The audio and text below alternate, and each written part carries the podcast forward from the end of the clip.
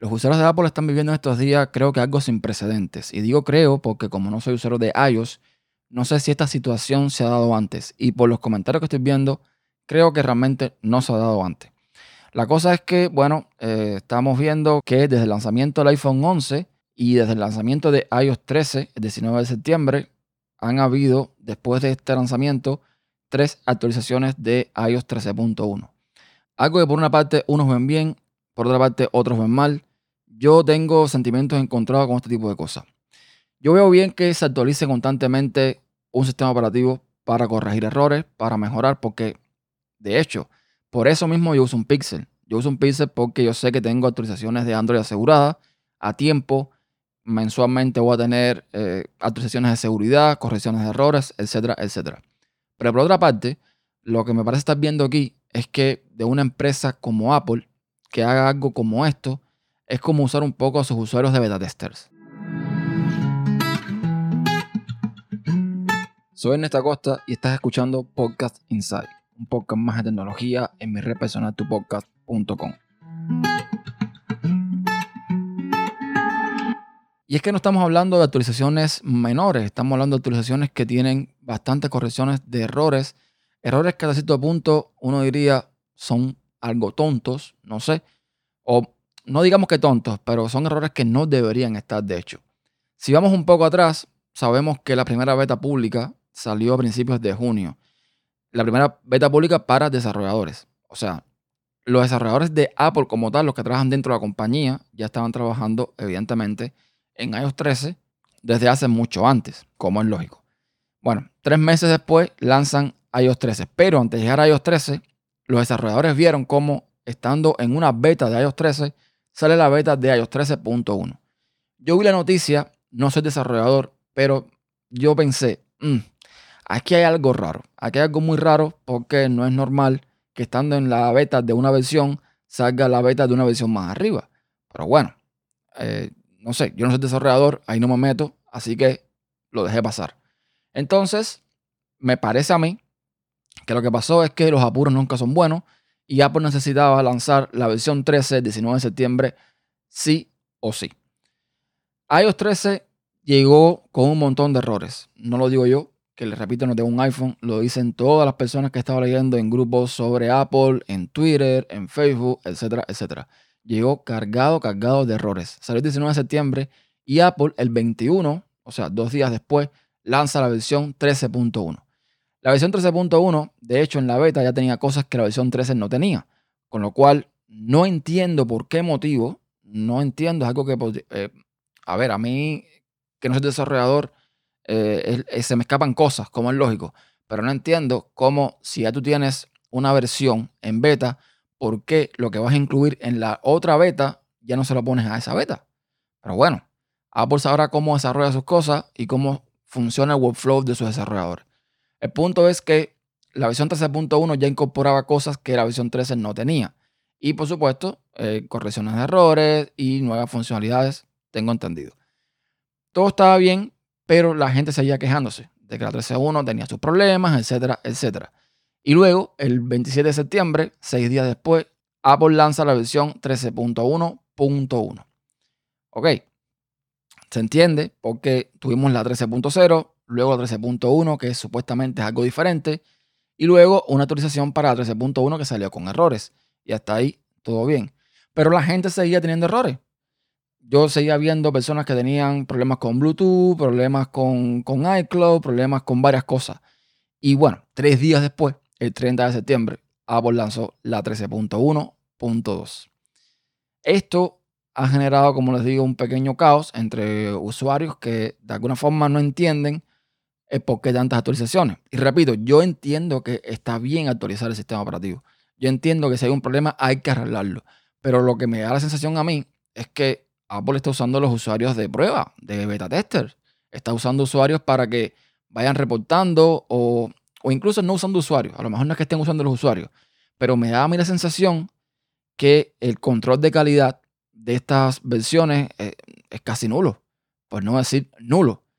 Yo bromeaba con esto en Twitter hace no mucho, el mismo 27 de septiembre, cuando salió la versión 13.1, yo bromeaba con un tweet donde ponía, iOS 13 beta, iOS 13 beta casi final, iOS 13 final, iOS 13.1 ahora sí, iOS 13.1.1 ahora sí que sí, y ahora sale la 13.1.2. Y lo que decía, o lo que venía a decir en el tweet, es que Apple parece una startup. No parece una compañía que lleva tanto tiempo en esto, no parece una compañía que genera billones de dólares como para estar haciendo estas cosas. Ok, las actualizaciones se agradecen, pero no sé, me parece a mí que tú tienes que tener un control ahí de calidad, algo que, que, que cuando tú lances un sistema operativo debe estar lo más pulido posible. También publicó un Twitter ahí que decía, y, no, y, y lo leo textualmente, queridos usuarios de iPhone, eso que están experimentando es algo en lo que algunos estamos ya graduados con honores al usar productos de Google, acá los pixels, y se llama ser beta tester. Y es que yo les digo, de Apple yo no me espero estas cosas. Respondiendo a ese tweet, Fabián Alessi me ponía el ejemplo de Microsoft, que con Windows 10 y con la Surface, que también tenían problemas, etcétera, etcétera. Y sí, tiene razón. Desde que salió Windows 10, Microsoft ha tenido cagadas tras cagadas con las actualizaciones. Pero no estamos hablando ahora de Microsoft. Estamos hablando de Apple. Además, Microsoft, aunque sí, aunque tiene sus Surface, que son sus ordenadores, digamos, propios, su propio hardware, Microsoft igual lanza un sistema operativo que se va a distribuir para decenas de miles de tipos de hardware allá afuera.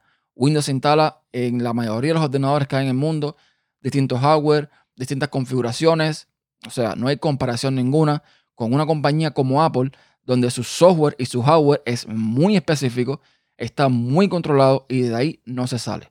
Es decir, no sé cómo funciona el proceso de control de calidad, pero yo me imagino, me imagino que Apple deba tener un laboratorio donde tengan todos los dispositivos eh, que reciben actualizaciones de, de iOS, de iPad OS, de MacOS, etc. Y que en esos dispositivos hagan pruebas. Digo yo, no sé pero de lo que es la sensación de que está lanzando las actualizaciones y que esas pruebas las hagan los usuarios. Ya les digo, es algo muy subjetivo, es una opinión muy personal, pero es la sensación que yo estoy teniendo. Y eso, bueno, no, no lo puedo evitar. Algunos usuarios dicen, no, es por el tema de jailbreak. El jailbreak es esta técnica utilizada por algunas personas para saltarse las restricciones de seguridad que tienen los iPhone. Y no, no es por eso. Algunos hacen referencia a todo el tema que hubo ahora con el, este, este bug, este super error que, que descubrió un, usuario, creo que se hace llamar Action o algo así, y que denominó Checkmate, de, o sea, Check M8, que viene siendo como un, un juego de palabras para jaque mate. En este caso específico, este exploit es especial porque no se puede corregir a nivel de software, eh, va a nivel de hardware es un exploit que actúa sobre el boot room, que es una memoria de solo lectura que tienen los iPhone. Y por lo tanto, eso hace imposible que Apple pueda hacer nada para corregir este problema. Todos los dispositivos de Apple que no tengan el chip A12 y el chip A13 están afectados. Estamos hablando de todos los iPhones desde el 4S hasta el iPhone X, de todos los iPads desde la segunda a la séptima generación, desde el iPad mini 2 al iPad mini 3, en fin, un montón de dispositivos y no solamente iPad y iPod, también tenemos el Apple Watch Series 1, Series 2 y Series 3 está afectado. El Apple TV tercera generación y el modelo 4K está afectado. Y bueno, uno dice, ok, pero es que este, este bug, este problema, no, no es para preocuparse porque, eh, bueno, para tener acceso a este, a este fallo hay que tener acceso físico al dispositivo. O sea, tenemos que conectar el dispositivo a un ordenador y tenemos que activar también el modo DFU o Device Firmware Upgrade para aprovechar de este exploit. Y sí, como bug de seguridad no puedes hacer nada de forma remota, pero yo no estoy viendo esto como un bug de seguridad. Yo estoy viendo esto como una posibilidad que arden los usuarios de estos dispositivos de hacer jailbreak sí o sí e instalar lo que les dé la gana. O sea, no es una cosa para preocuparse, no es un problema de primer mundo, pero es un problema que de alguna forma va a tener Apple porque no puede, no puede hacer nada al respecto. Apple cada vez que salía un exploit para el break con una actualización de, de iOS, por ejemplo en el iPhone, lo solucionaba. Ahora no puede hacer absolutamente nada. Estamos hablando hasta el iPhone X. Es decir, ahí entra el iPhone 8 que todavía muchas personas están usando, el 7 y el 6. O sea que eh, no es una cosa, no es una cosa menor. Y no, todas estas actualizaciones no son para ese jailbreak, porque no puede hacer nada Apple al respecto. Como les decía, yo considero que Apple, que es una compañía que controla su hardware y su software, debería como mínimo lanzar una versión de iOS, en este caso, o de iPad OS o de Watch OS, más que testeada, más que probada. No tiene por qué caer en este, en este reguero de actualizaciones constantes y con tan poco, poco tiempo. Porque parece que no tienen control. Ese es el problema. Quizás a nivel técnico la cosa es mucho más complejo. Quizás a nivel de desarrollo la cosa es mucho más compleja. Pero eso la gente que están viendo desde afuera, a los usuarios que están recibiendo estas actualizaciones, no lo ven de esa forma. Para algunos no es problema. Para mí, si fuese usuario de iPhone, no es problema. Ok, tírame para acá. Ponme todas las actualizaciones que tú quieras.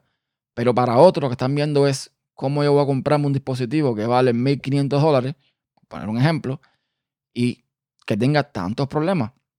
Yo estuve viendo problemas serios y gordos en, grupos de, Apple, de, de, Telegram de Apple. Yo estuve viendo problemas como que el teléfono cuando te llamaban no sonaba. Problemas con el Bluetooth, que se desconectaban los dispositivos. O sea, puede ser más o menos grave según qué usuario, pero que puede llegar a ser un problema, aparte de la molestia que, provoca que tu dispositivo no funcione como debería funcionar. Algunos usuarios dicen, no, yo prefiero que, que Apple actualice cada dos años, por ejemplo. Y de alguna forma uno lo piensa y, dice, bueno, sería sensato, pero no es viable. No es viable porque Apple lanza un teléfono cada año. Sí, se supone que en el año intermedio es un teléfono que mejora al primero. Ok. Y a lo mejor no tiene tantas mejoras. Pero es posible que sí. O sea, es posible que, que en ese teléfono nuevo que saque Apple, que es una mejora a la anterior, incorpore alguna funcionalidad, algún hardware, algún chip, algo que necesite de un nuevo software. Porque tú no vas a tener un teléfono que tenga una característica determinada Vamos a poner un ejemplo, vamos a hablar así por hablar. Vamos a suponer que Apple le ponga ahora al iPhone 11S, a que supuestamente viene después del iPhone 11, le ponga un chip eh, W3, un chip para, no sé, para lo que quiera hacer Apple. Apple no, no va a permitir, o sea, no va a dejar que tú tengas un chip en ese teléfono inutilizado por esperar a una nueva versión del software. O sea, si Apple lanza un nuevo chip, él va a querer que el software haga que ese chip funcione. Y eso sucede cada año. O sea, con lo cual, actualizar cada dos años no es viable cuando tú estás poniendo nuevas cosas, nuevas funcionalidades en los teléfonos. Y no podemos esperar entonces a tener actualizaciones con tanto tiempo entre ellas. Es lo normal. Entonces, bueno, esto es lo que está pasando. Yo eh, no lo veo, a ver, ¿cómo se los digo? Yo tengo sentimientos encontrados. Lo veo bien y lo veo mal. Lo veo bien porque está actualizando constantemente, los usuarios no se sienten abandonados, los errores que están teniendo se van corrigiendo, aunque me han dicho ya varios usuarios por Twitter que aún así siguen teniendo errores todavía con la versión 13.11 o con la 13.12, errores que traían de antes. Que aquí también es más, es más complicado, ¿no?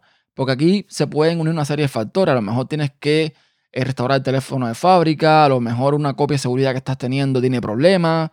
En fin, eh, yo lo que siempre hago cada vez que sale una versión nueva de Android, por si acaso, es que actualizo el teléfono y una vez que actualizo el teléfono, que tengo ya la nueva versión en el teléfono, le hago una restauración de fábrica.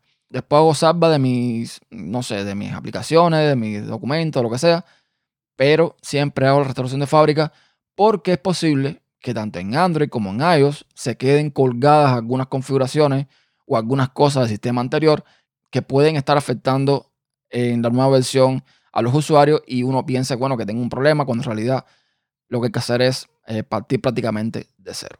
Yo creo que eh, no es cuestión de justificar, no se puede justificar. El otro día Fabián me decía en el tweet que comentaba que eh, me hablaba de Microsoft, por ejemplo, y yo lo que le decía era que sí, que tienes razón, que Microsoft puede tener sus problemas, pero es que tú no puedes usar los mismos argumentos que usamos cuando éramos niños, que llegabas de la escuela y tu mamá te decía, ¿cuánto sacaste en la prueba? Y tú le decías, no, saqué tres, pero mira, yo, eh, yo saqué tres, pero fulanito sacó dos. No, a tu madre eso no le importa.